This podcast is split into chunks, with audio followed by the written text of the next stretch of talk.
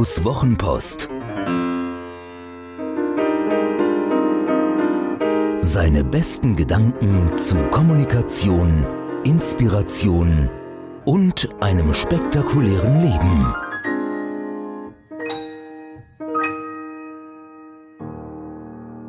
Frag doch die Vogelscheuche. Auf hessischen Autobahnen hängt ein drastisches Plakat. Ein zersplittertes Handy, ein Foto eines Vaters mit seiner Tochter auf dem Display. Michael, 38, abgelenkt von einer SMS. Womöglich hat mich diese Botschaft bei 140 Stundenkilometern ja vom Verkehr abgelenkt. Doch die Botschaft ist klar. Du kannst dich nicht auf zwei wichtige Aufgaben gleichzeitig konzentrieren. Die Herren Vettel, Hamilton, Bottas lassen ihre Handys ja auch in der Formel 1 Box.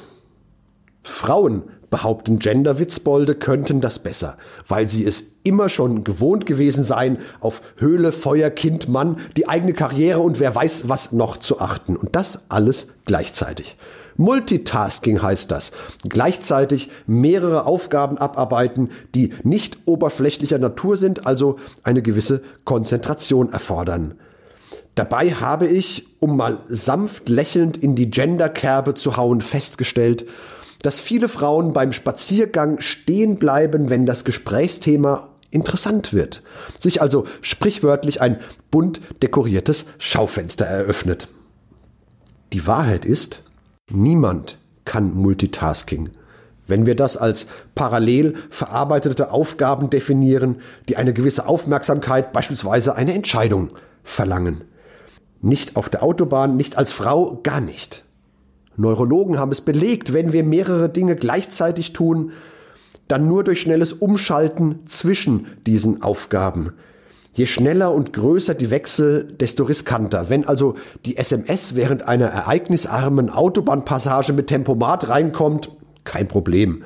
Besser gesagt, Glück gehabt. Wenn aber meine Aufmerksamkeit gerade auf dem Display klebt, um eine Nachricht zu lesen und vor mir ein Laster ausschert, kann es schon mal eng werden. Denn das sogenannte Multitasking erhöht das Stresslevel, verringert die Reaktionsfähigkeit und senkt den IQ um rund 10 Punkte, für manch Zeitgenossen bereits ein kritischer Wert. Dennoch hält sich die Mehr vom Multitasking so hartnäckig wie der hohe Eisengehalt von Spinat, die gleichförmige Zeit trotz der Einsteinschen Erkenntnisse und die Überlegenheit der deutschen Finanzverwaltung. Dabei wissen wir, wenn wir es denn wissen wollen, dass der permanente Wechsel zwischen verschiedenen Aufgaben im Ergebnis dazu führt, dass alle Aufgaben schlechter ausfallen als einzeln abgearbeitete. Es wäre also eine gute Idee, erst einen Artikel zu schreiben und dann seine Social-Kanäle zu checken, um die Gedanken des Textes optimal entwickeln und formulieren zu können. Doch obwohl dies neurologisch und empirisch belegt ist, fällt es uns so unendlich schwer. Und das ist das Gemeine daran. Denn Multitasking entstand nicht, weil wir so viele Aufgaben zur gleichen Zeit haben und nicht wissen, wie wir ihrer Herr werden. Multitasking entstand, weil wir süchtig sind süchtig nach kleinen Belohnungen, die unser Hirn so gerne hat. Wenn die Konzentration für den Text nachlässt, springe ich zu Facebook und freue mich an neuen Likes meiner Freunde, begrüße neue Follower auf Instagram und wundere mich, dass meine Freundschaftsanfragen immer noch nicht beantwortet sind. Am besten, ich sehe in vier bis fünf Minuten maximal nochmal nach. Zurück zum Text. Mit anderen Worten, wir lassen uns für unsere Multitasking-Fähigkeiten und die angeblich damit einhergehende Produktivität bewundern, doch tatsächlich verkaufen wir anderen und uns selbst damit unsere Entzugserscheinungen. Dabei macht es keinen Unterschied, ob wir selbst die Ablenkungskarte ziehen oder die Störung von außen kommt. Eine Studie mit dem sprechenden Titel The Cost of Interrupted Work hat errechnet, dass es uns über 20 Minuten Zeit kostet, nach einer Unterbrechung wieder in die ursprüngliche Konzentration zurückzufinden. Was das bei unseren permanent pingenden Aufmerksamkeitsmonstermaschinen in der Hosen, Jacken oder Handtasche bedeutet, kann sich jeder leicht vorstellen. Das erinnert mich an die Zeit unseres Pressebüros in der New Economy. Wir hatten an besten Tagen 20 Mitarbeiter im Haus, die hatten viele Fragen. Mehrmals täglich stand einer dieser Mitarbeiter unangemeldet vor meinem Schreibtisch, ich voll fokussiert am Schreiben gewesen. Du, Guido, dann schwurbelte er irgendwas ohne Struktur, Sinn, Verstand. Doch während ich mit irrem Scharfblick auf meinen Gehaltsempfänger starrte und meist vergeblich wartete, ob sich seine Worte zu einer Frage formen würden, die ich gerne beantworten würde, begann er über das ganze Gesicht zu strahlen.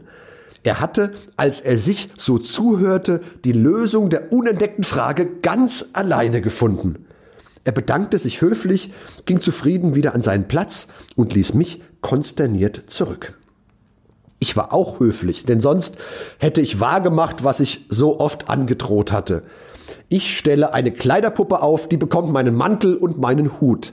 Wenn ihr eine Frage an mich habt, fragt bitte erst die Puppe. Erst wenn diese die Antwort nicht kennt, dann kommt ihr zu mir.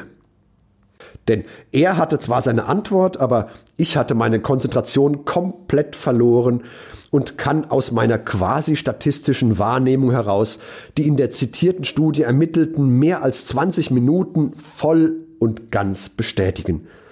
Übrigens sagt eben diese Studie, dass wir rechnerisch knapp über 10 Minuten brauchen, um bei neuen Aufgaben überhaupt in den Fokus zu finden. Also 10 Minuten vorneweg, dann kommt die Störung, dann nochmal 20, um wieder reinzukommen. Dann ist eine halbe Stunde weg und wir haben nichts produktiv getan. Vergessen wir also das mit dem Multitasking und arbeiten wir an unserer Sucht, um der Versuchung, mal eben schnell links und rechts nach Belohnungen zu heischen, zu widerstehen. Es lohnt sich mehrfach. Ich sage das auch ganz bewusst für die Jüngeren meiner Leser aus Generationen, die mit digitalen Gadgets und all ihrem Fluch und Segen geboren wurden. Womöglich wissen diese jungen Menschen gar nicht mehr, wie es sich anfühlt, wenn der Tunnel langsam zugeht und alle Aufmerksamkeit auf der einen Sache liegt. Wenn wir keinen Hunger und keinen Durst spüren, schier endlos weitermachen könnten und maximal produktiv sind. Wir Autoren kennen das, Künstler kennen das, Buchhalter kennen das, Gründer kennen das. Die Liste ließe sich verlängern. Auch Ausdauersportler kennen das. Runners High heißt das bei Läufern, wenn unangekündigt Dopamin einschießt. Ganz heißer Stoff. Ich hatte mein erstes Erlebnis dieser Art auf dem Rennrad und es hätte mich beinahe vom Sattel geworfen. Ich weiß noch genau, an welcher Wegstelle das war, unvergesslich. Davor lagen rund 120 Minuten fester Tritt, keuchender Atem, schmerzender Rücken. Alles vergessen in diesem Moment auch wenn unser Suchtverhalten suggeriert, es sei langweilig. Erst wenn wir fokussieren, in den Tunnel gehen, uns auf Monotasking einlassen und verlassen, erst dann wachsen wir über uns hinaus und schaffen göttliche Werke. Hat dir diese Geschichte gefallen?